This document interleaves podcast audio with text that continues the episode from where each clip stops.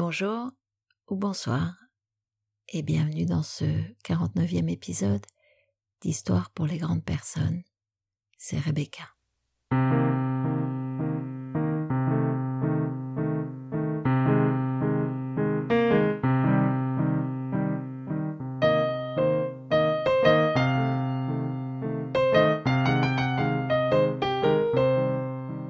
Tout ce qui n'est pas donné est perdu. Il s'agit là d'un proverbe indien qui m'incite à ne pas perdre la deuxième que j'aurais envie de vous partager. C'est le travail qui n'a pas commencé, qui prend le plus de temps à se terminer. Tolkien.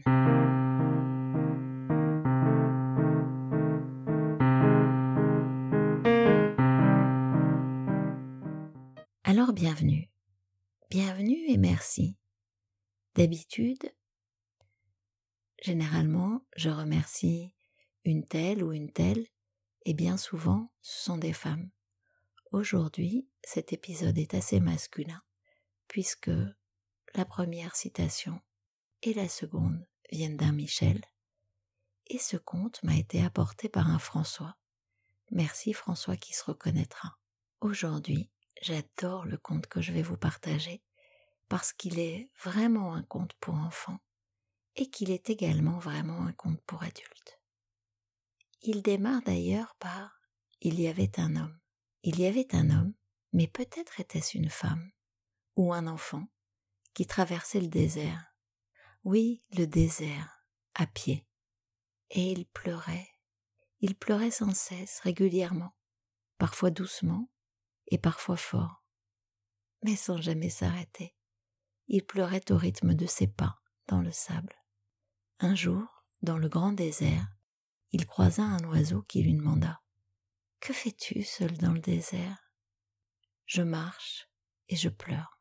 Et une grosse larme tomba de son œil, qu'il ramassa aussitôt. Pourquoi es-tu si triste Je ne suis pas triste. Alors pourquoi pleures-tu Regarde, mes larmes deviennent des perles, dit-il en saisissant une larme lisse et brillante. J'en ai des milliers dans les poches. Veux-tu les voir? Oui, oui, bien sûr, dit l'oiseau. L'homme plongea la main dans sa poche gonflée et en ressortit une poignée scintillante.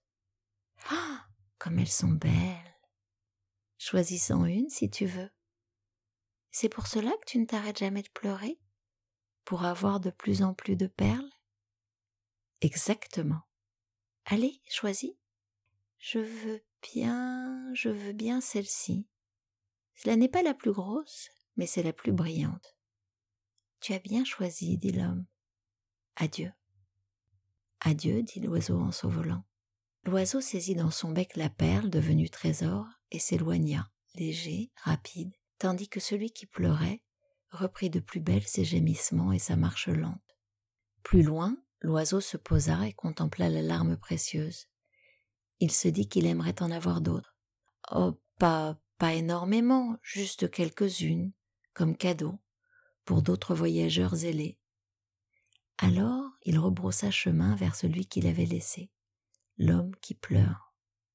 Il le vit de loin, peiné, alourdi par ses deux énormes poches emplies de perles. Bientôt il ne put mettre un pied devant l'autre.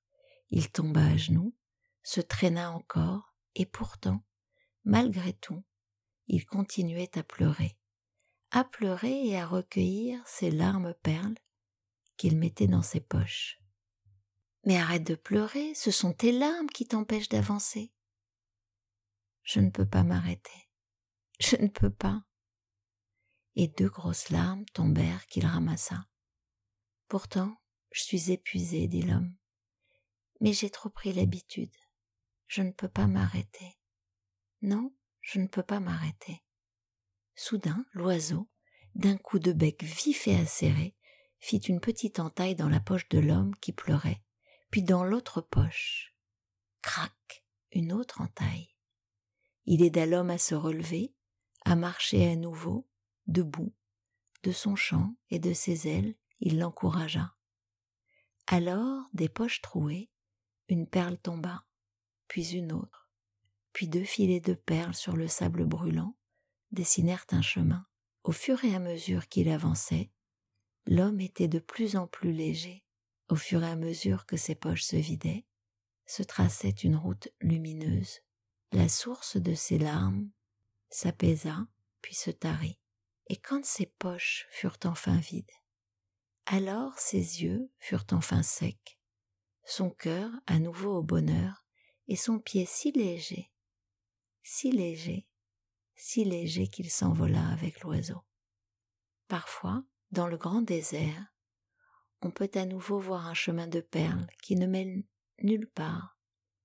Et si on lève le regard, on peut voir auprès d'un oiseau planer un homme. Mais peut-être est-ce une femme ou un enfant, qui sait? Qu'avez-vous compris? Qu'avez-vous envisagé? Avez-vous vu comme moi quelque chose dont on a déjà parlé ici? À travers certains contes, je pense notamment à celui de l'enseignante en psycho qui prend un verre dans sa main, d'autres sur le poids de nos habitudes, celui qui consiste à garder, conserver quelque chose qui nous pèse, parce que peut-être nous en tirons un quelconque bénéfice, finalement, un bénéfice qu'il conviendrait de re-questionner, parce que celui d'abandonner cette habitude nous permettrait de vivre autre chose, plus grand, plus joyeux, plus léger. Et je ne sais pas vous, mais en ce qui me concerne, un peu de légèreté serait la bienvenue.